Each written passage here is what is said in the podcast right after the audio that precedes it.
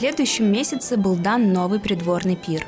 Не помню по какому обстоятельству. Императрица, обходя общество, перемолвилась несколькими словами с некоторыми статсдамами и иностранными министрами. А потом, обратившись ко мне, сказала, «У меня есть до вас, княгиня, особое дело. Но теперь я вижу, нельзя говорить о нем. Затем она оставила меня и снова заговорила с посланниками на другой стороне зала. Потом, вдруг остановившись в небольшом кругу посреди комнаты, она подала мне знак подойти к ней. Я приблизилась. И если бы я упала прямо с облаков, то менее удивилась бы, чем в ту минуту. Императрица предложила мне место директора Академии искусств и наук. Мое безмолвие, я не могла поначалу ничего сказать, заставила Екатерину повторить свое предложение, сопровождаемое тысячу самых лестных выражений. 24 января 1783 года по указу Екатерины II княгиня Екатерина Дашкова была назначена директором Петербургской академии наук.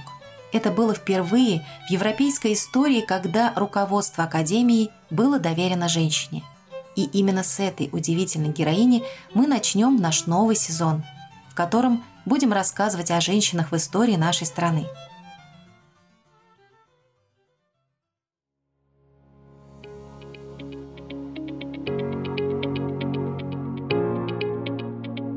Привет!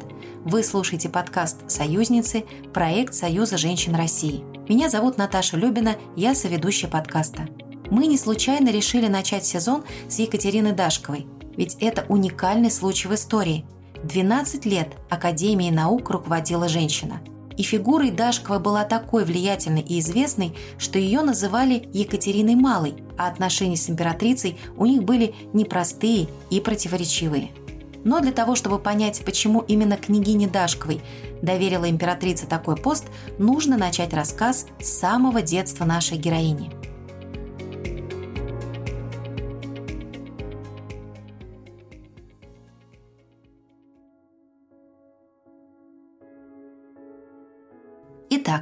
XVIII век, век просвещения, дворцовых переворотов и, как назвал его Радищев, век безумный и мудрый.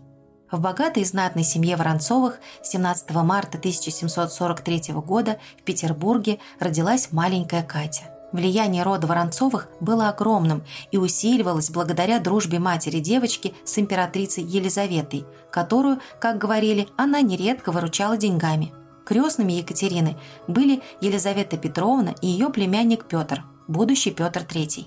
Но безоблачное и счастливое детство девочки закончилось быстро. Когда ей было всего два года, не стало матери, а отец гораздо больше был увлечен светской жизнью, чем собственными детьми. Катю сначала отправили в имение бабушки, а в четыре года отдали на воспитание дяде, канцлеру Михаилу Воронцову. В его доме на Садовой улице маленькая Воронцова воспитывалась вместе с дочерью дяди, своей ровесницей. Она вспоминала. Общая спальня, одни и те же учителя, даже платье из одной штуки материи. Все, казалось, должно было бы сделать нас совершенно одинаковыми. Между тем, в жизни не было женщин, более непохожих, нежели мы – сам канцлер Воронцов интересовался науками и литературой, поэтому и девочкам пытался дать хорошее образование. Мой дядя не жалел денег на учителей, и мы по своему времени получили превосходное образование. Мы говорили на четырех языках и в особенности владели отлично французским. Хорошо танцевали, умели рисовать.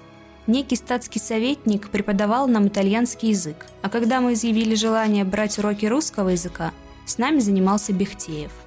У нас были изысканные и любезные манеры, и потому не мудрено было, что мы слыли за отлично воспитанных девиц. Но что же было сделано для развития нашего ума и сердца? Ровно ничего.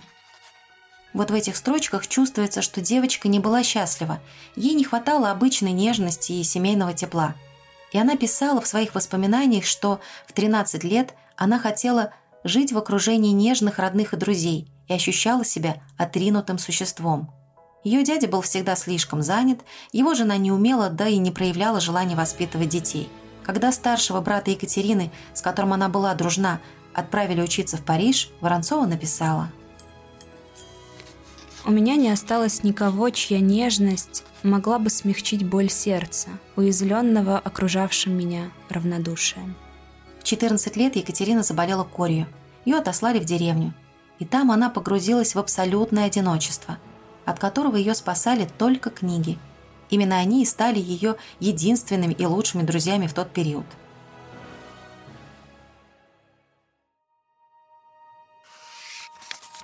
Я была довольна и спокойна только когда погружалась в чтение.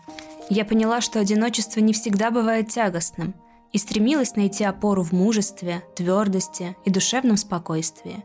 Глубокая грусть, размышления над собой и людьми того круга, к которому я принадлежала, изменили мой живой, веселый, насмешливый характер. Я стала серьезной, прилежной, говорила мало и лишь о том, что достаточно знала и читала 14-летняя графиня не сентиментальные романы, а серьезную литературу.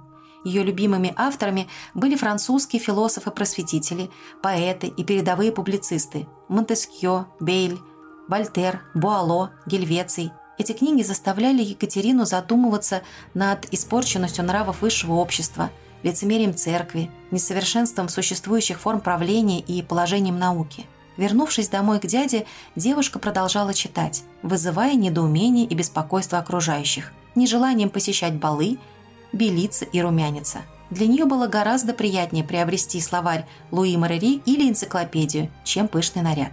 К 15 годам библиотека Екатерины насчитывала уже 900 томов. Помимо книг, на юную впечатлительную Воронцову очень влияли политические разговоры в доме канцлера – Знакомясь с иностранными послами и другими заезжими знаменитостями, она не только внимательно слушала их рассуждения, но и расспрашивала о законах, нравах и обычаях других стран. Именно тогда ей захотелось путешествовать. Я сравнивала их страны с моей родиной, и во мне пробудилось горячее желание путешествовать. Но я думала, что у меня никогда не хватит на это мужества, и полагала, что моя чувствительность и раздражительность моих нервов не вынесут бремени болезненных ощущений уязвленного самолюбия и глубокой печали любящего свою родину сердца.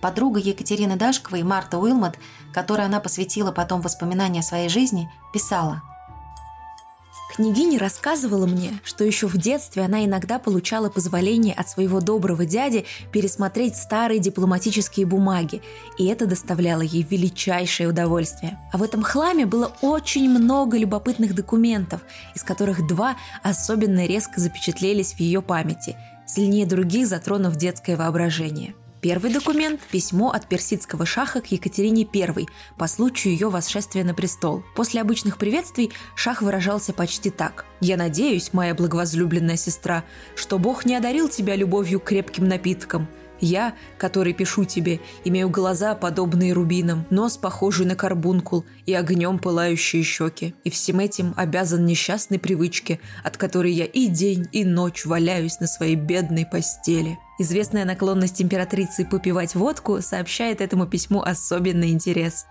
Другой документ открывает следующий факт, и я передаю его собственными ее словами – Русский двор однажды, я забыла в чье царствование, послал посольство в Китай поздравить его монарха с принятием короны. Посланник, принятый не совсем ласково, поспешил возвратиться домой, недовольный своей миссией. Русское правительство, заблагорассудив не сознаваться в китайском неуважении к своей политике, отправило других поблагодарить за лестный прием первого посла и заключить торговый трактат. Вот какой ответ был дан китайским владыкой.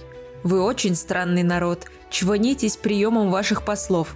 Разве вы не слышали, что когда мы проезжаем верхом по улицам, то предупреждаем последнего бродягу не смотреть на нас?»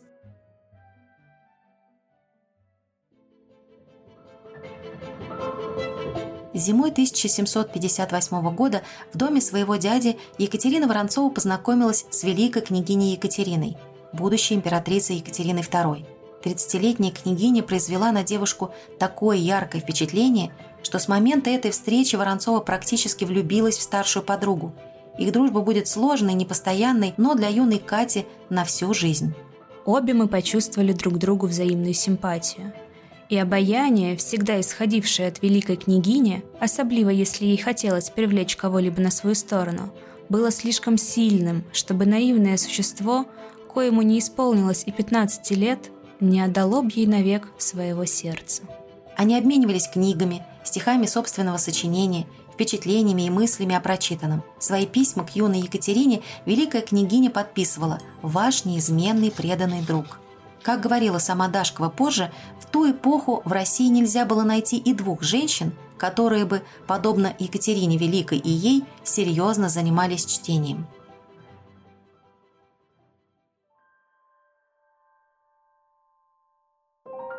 Екатерине Воронцовой еще не исполнилось 16, когда с ней произошла история, о которой она рассказывала в своих мемуарах. Встреча с будущим мужем, князем Михаилом Ивановичем Дашковым. Девушка возвращалась из гостей, и из петербургского тумана появился юноша, показавшийся ей в тот момент необыкновенно красивым и высоким. Екатерина вышла за князя замуж, родила двоих детей. Она попала в семью, где не особо почитались наука и чтение, а свекровь не знала никаких языков, кроме русского – и Екатерина Дашкова принялась усердно совершенствовать свой русский. Княгиня погрузилась в литературное творчество. Писала пьесы, стихи, эссе. Она подробно изучала современные исследования по педагогике, трактаты Жан-Жака Руссо и Иоганна Пестолоцци. Дашкова часто ездила в Петергоф, куда заезжала будущая императрица Екатерина и увозила подругу к себе в Ораниенбаум.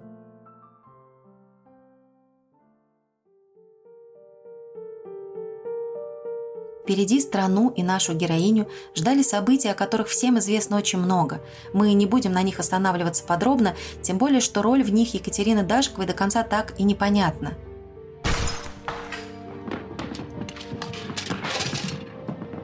«28 июня 1762 года был совершен государственный переворот, в результате которого Екатерина II взошла на трон – на утро после переворота Дашковой стало понятно, что для императрицы есть люди более близкие, чем она, что многое от нее скрывалось, а главное, что к ней нет полного доверия, в котором была уверена княгиня. С этого момента между двумя Екатеринами началась серьезная размолвка. Герцен писал Императрица Екатерина хотела царить не только властью, но всем на свете, гением, красотой. Она хотела одна обращать на себя внимание, у нее было ненасытное желание нравиться, она была в полном блеске своей красоты, но ей уже стукнуло 30 лет. Женщину слабую, потерянную в лучах ее славы, молящуюся ей, не очень красивую, не очень умную, вероятно, она умела бы удержать при себе. Но энергичную Дашкову, говорившую о своей славе, с ее умом, с ее огнем и с ее 19 годами она не могла вынести возле себя. Дашкова была отдалена от двора. В 20 лет она осталась вдовой с двумя детьми – и в 1769 году Дашковой разрешили отправиться в заграничное путешествие под именем Михалковой. Это было возможностью осуществить мечту юности.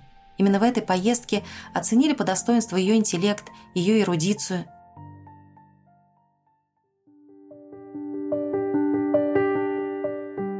Дипломат Георг фон Гильбек писал о ней, что она обладала большим умом, очень многими познаниями и непревосходимой приятностью в общении. Она побывала в Лондоне, Бристоле, Оксфорде, где встречалась с русскими студентами и где, увидев русско-греческий словарь, задумала создать русскую грамматику и словарь. Эту идею она воплотила потом на посту президента Русской Академии Наук. Ей посчастливилось побывать у Вольтера, который поразил ее своим необычным поведением. Он всегда при знатных гостях валял дурака, так как не хотел позволить кому-то проникнуть к нему в душу. Дашкова была восхищена умом и талантом Вольтера, а он писал ей восторженные письма.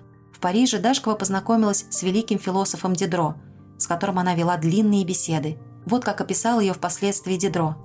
Княгиня Дашкова – русская душой и телом.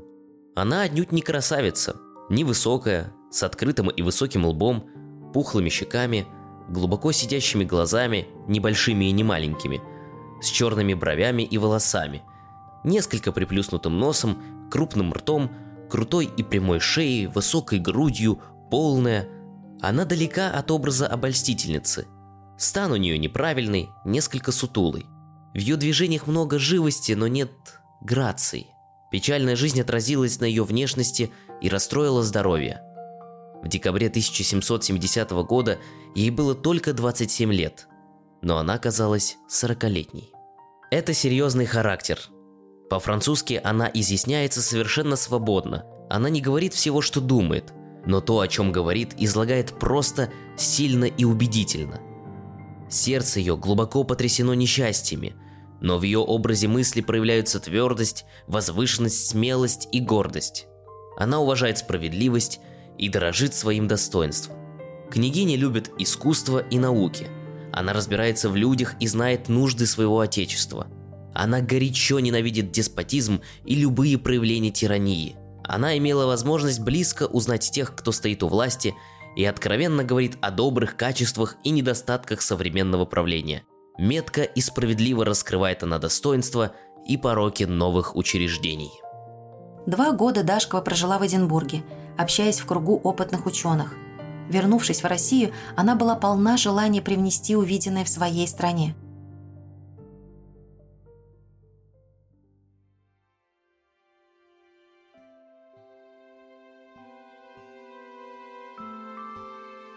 Императрица встретила Дашкова благосклонно. Две Екатерины восстановили отношения, а зимой 1782 года на балу Екатерина II объявила, что назначает Екатерину Дашкову директором Академии наук и художеств. Пусть княгиня и не была ученой, но была безусловно образованной женщиной, почитавшей науку.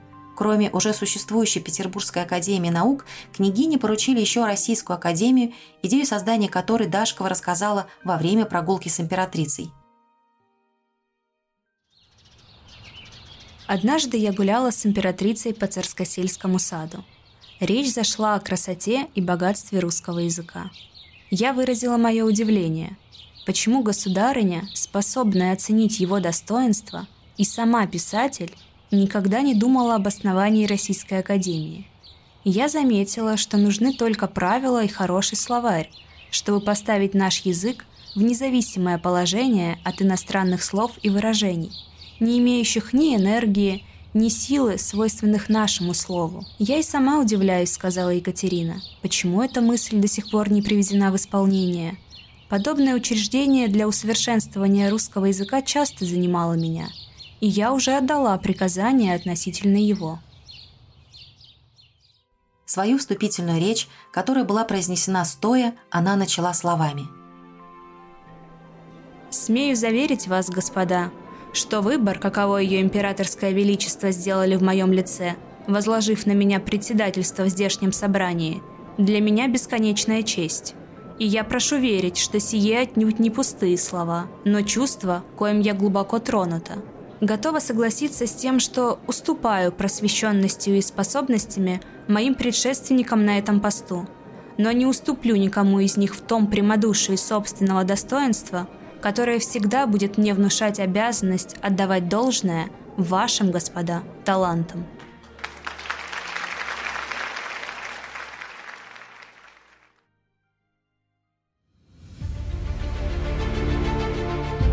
После смерти Ломоносова Академия была не в самом лучшем состоянии, но Дашкова взялась за дело со всей решительностью. Всего за один год княгиня полностью реорганизовала Академию, погрязшую в долгах. Для начала она принялась менять бюрократические порядки и приводить в порядок финансовые дела. Княгиня вникала во все, проверяла реестры книг и цены на книги, качество шрифтов, количество израсходованной бумаги. Одно из первых распоряжений на посту директора постановило, что ученые Академии не могли сообщать за границу результаты своих исследований, пока не доложат о них в России. Дашква организовала выпуск первого научно-популярного журнала и переводы лучших иностранных произведений – за 11 лет был создан первый толковый словарь русского языка, который содержал 43 257 слов. Для примера, французская академия работала над первым изданием своего словаря 60 лет. Княгиня лично собрала и описала слова на «ц», «ша» и «ща». А еще Дашкова смогла реализовать идеи Дидро и Вольтера о доступном просвещении. Она организовала в Петербурге бесплатные публичные лекции – Каждую неделю для желающих проходили лекции по математике, химии, физике, естественной истории и минералогии. В академических аудиториях я застала 17 студентов и 21 ремесленника, получавших образование за казенный счет. Я увеличила число тех и других. Первых довела до 50, а вторых до 40.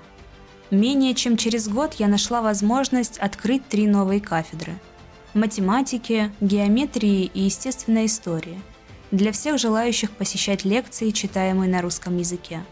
Я часто сама слушала их и с радостью убедилась в том, что это учреждение принесло большую пользу сыновьям бедных дворян и низших гвардейских офицеров.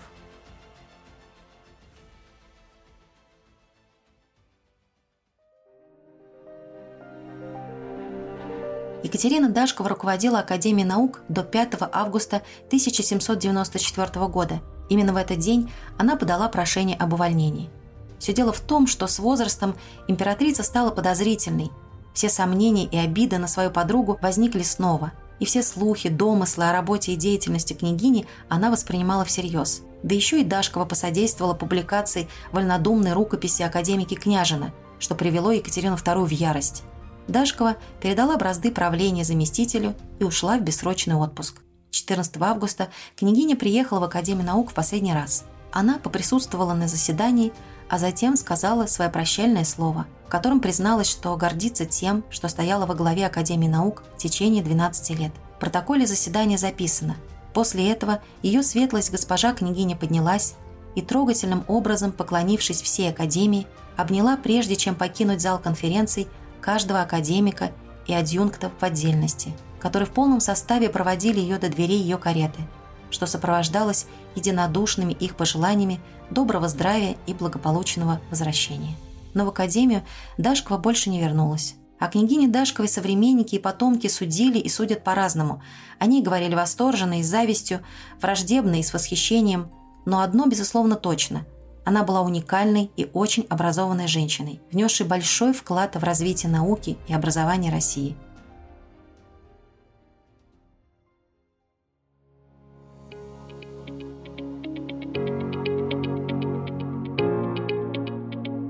С вами был подкаст «Союзницы», проект Союза женщин России.